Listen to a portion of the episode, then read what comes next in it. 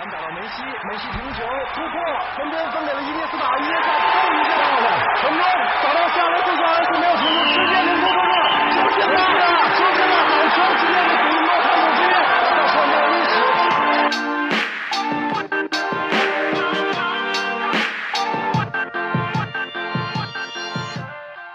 九秒五八百米极限速度，零点五秒三分绝杀出手，十六公里九十分钟跑动距离，四大满贯成就最高荣誉。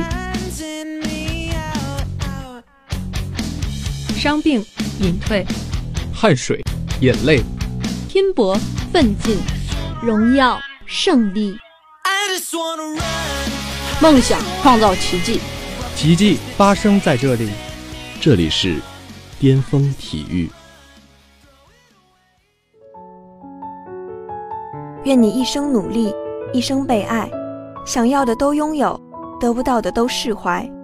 愿时光擦亮你的双眸，寻找新的旅途。这里没有陌路，而你也从未孤独。亲爱的听众朋友们，我是播音泽海，我是播音孟哲。英雄联盟 S 八总决赛完美落幕，来自中国的 IG 战队在总决赛中以三比零击败欧洲的 Fnatic 战队，斩获英雄联盟2018年全球总冠军。这是 IG 战队的首个 S 赛总冠军，也是大陆战队的最好成绩，更是2013年 LPL 成立以来的首个 S 赛总冠军。而在此之前，中国唯一一次夺冠是 S 二世界总决赛上台湾赛区代表队 TPA 获得的总决赛冠军。英雄联盟作为最火热的电竞项目，S 赛更是该游戏的最高水准比赛。此次获得冠军是对中国电竞实力的最佳肯定。与现场的热烈相对应的，则是国内游戏玩家的狂欢。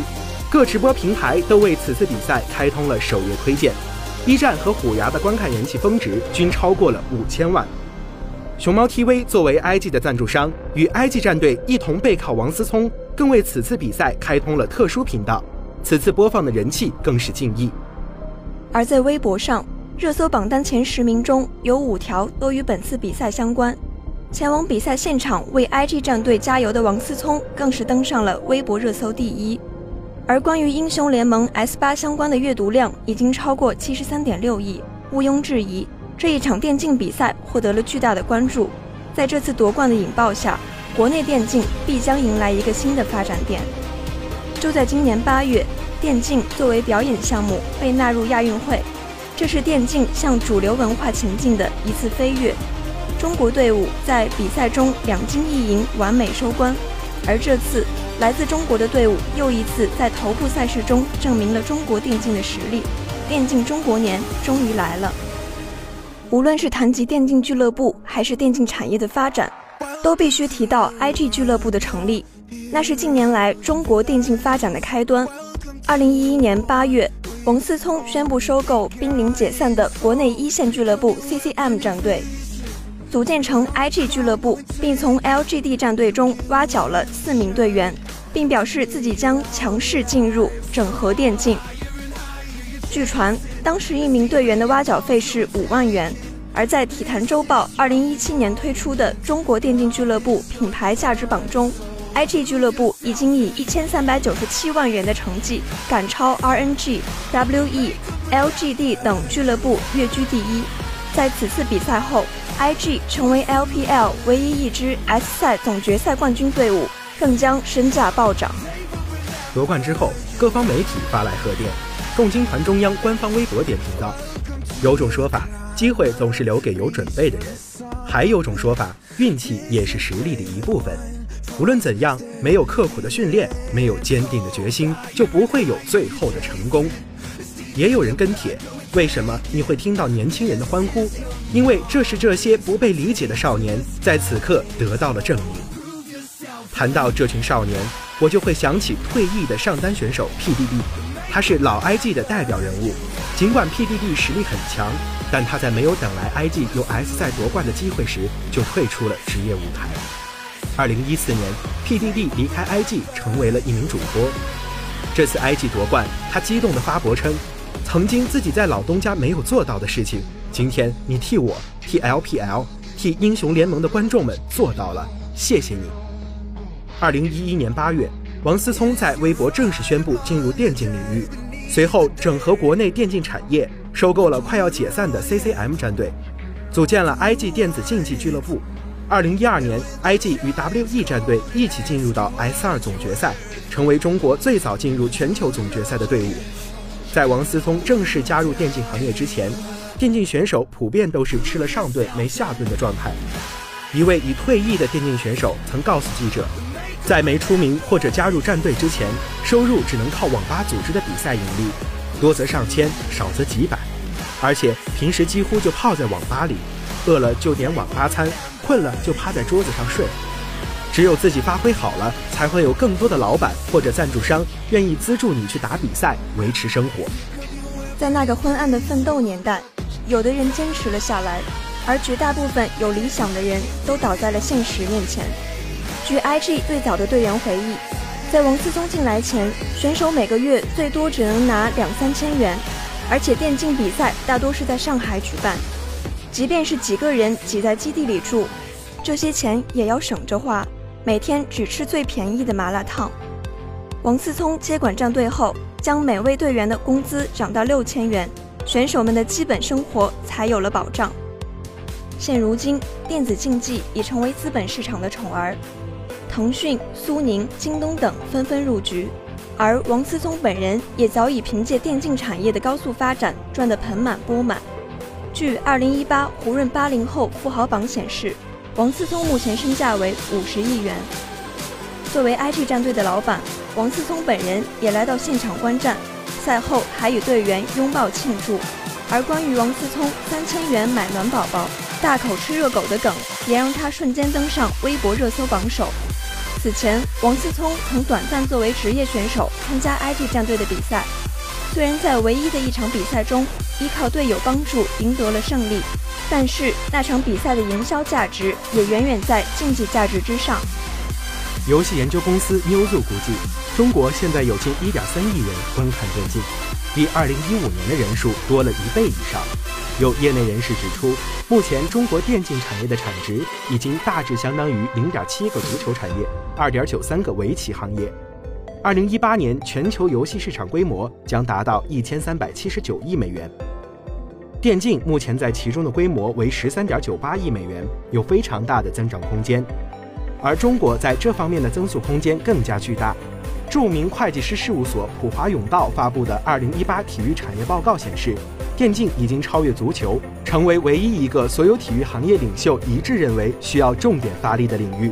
从这次的比赛可以看到，本届赛事共吸引五十家赞助商，其中有二十八家系中资企业，IT、金融。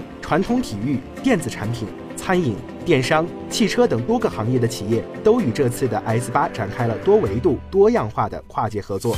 而参赛的三家中国俱乐部 RNG、EDG 和 IG 分别有十一家、七家和三家赞助商，这一数据较比往年有大幅增长。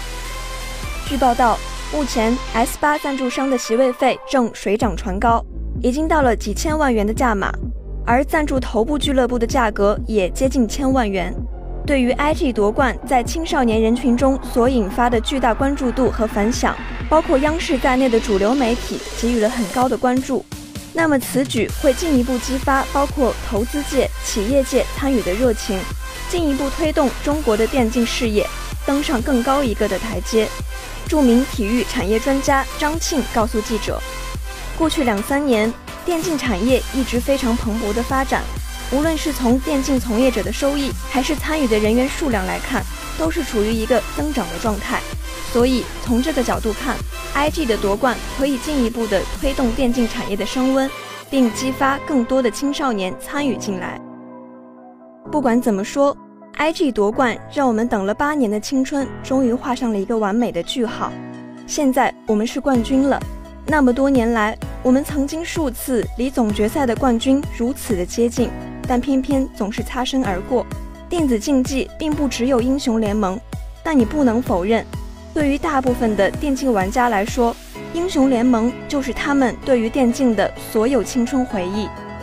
那些曾经的苦涩、迷茫、追寻，那一次次的跌倒、爬起、咬牙继续，每一次的梦碎，都曾经让无数的中国玩家黯然神伤。但这些都已经过去了，我们终于等来了这个冠军。总有人会说，IG 赢了和你们有关系吗？高数会加分吗？现在能听懂了吗？工图又会画了吗？他们不懂。和英雄联盟一起逝去的是我们的青春。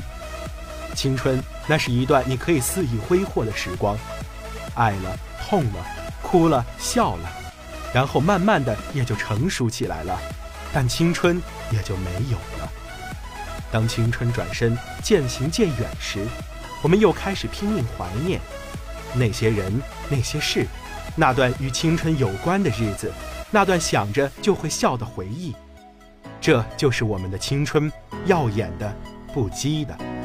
收听广播的你，第一次接触英雄联盟时又是怎样的呢？也许此时的你会撇着嘴，一脸不屑地说。这有什么好说的？只不过是一段曾经被当作网瘾少年的日子，几年不知忧愁的岁月罢了。我采访过很多玩家，回忆起那段日子，每个人的嘴角都会不自觉地上扬，就像八十年代的武侠小说，九十年代的香港电影一样。英雄联盟就是我们这代人当初的快乐之所，家长眼中的洪水猛兽。将近七年，其实回头想想，不胜唏嘘。刚升三十级，人生中的第一次打排位，不管自己以前玩什么，但还会弱弱的选择辅助，仿佛二十九级和三十级中间隔了个太平洋似的。但这也是记忆最深的。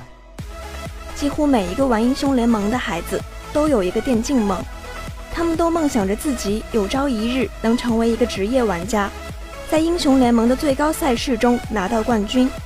那时的你。上课时会不会想着周末回家打什么英雄，玩什么套路，打到什么段位？或许睡觉时在想，吃饭时也在想。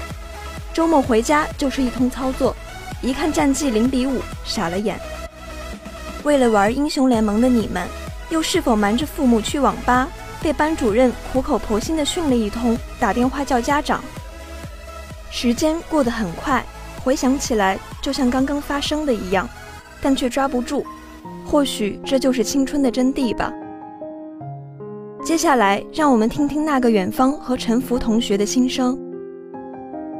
第一次接触英雄联盟的时候，我十二岁，那年我初一，我的好哥们小周拉着我第一次接触了英雄联盟这款游戏。依稀记得那个时候他蛊惑我的表情，特别想忽悠白雪公主吃毒苹果的老巫婆。没错。从此我就中了撸啊撸的毒。那个时候，我接触的装备里还有龟甲、蓝盾之罩。相信很多人第一次接触英雄联盟的时候，也跟我一样，完全不知道怎么操作，是懵的。虽然在英雄联盟之前，我也有接触过类似 MOBA 类的游戏，但是玩的很少，并没有对这类游戏有系统的观念。所以，英雄联盟应该算是我第一次认真去接触、了解的第一款 MOBA 类游戏。在新手训练营。我接触到了我们最开始能够使用的三个英雄：盖伦、艾希、流浪。接着便开始了我们在瓦罗兰大陆的征程。在召唤师峡谷，我们认识了一个又一个英雄，一个又一个召唤师。撸啊撸基本上占据了我初中课余生活的大部分时光。在召唤师峡谷，我们每一局都能认识九个来自祖国各地的召唤师，他们年龄不等，职业不同，我们相聚在这里并肩战斗。大多数的召唤师是友好的，我们可以愉快地进行游戏交流战术。即使最后失败了，大水晶被推掉，也没有辱骂声。我们会互相鼓励，努力提升自己的技术，尽力去赢得下一盘的比赛。好在我们还可以组队，约上好友，我们一起去网吧五黑。但有的时候胜负已经没有那么重要了，只要我们并肩战斗过就足够了。白驹过隙。转眼间已经六个年头了，英雄联盟的热度也不比从前。但是我们不得不承认的是，英雄联盟曾经是我们的青春。那些一起在网吧里、寝室里共同战斗的室友，那些一起组过队、刷过级的兄弟们，谢谢你们。游戏对于我来说，并不是用来消磨时间，它教会了我太多太多，学会忍耐，学会积累，不要冲动，默默的积累，爆发，成就最后的胜利。广播下的你后悔玩过英雄联盟吗？我想你是不会后悔的。感谢素日离歌、那个远方、秋水、小泽、陈福、宋同学这群愿意分享自己和英雄联盟故事的追风少年们。感谢小编熊大、导播夏琴，感谢巅峰体育节目组的每位成员。欢迎大家继续收听我们在网易云、喜马拉雅、蜻蜓 FM 的节目，更多最新体育资讯，更多深度体育解读，尽在巅峰体育。我们下期节目不见不散。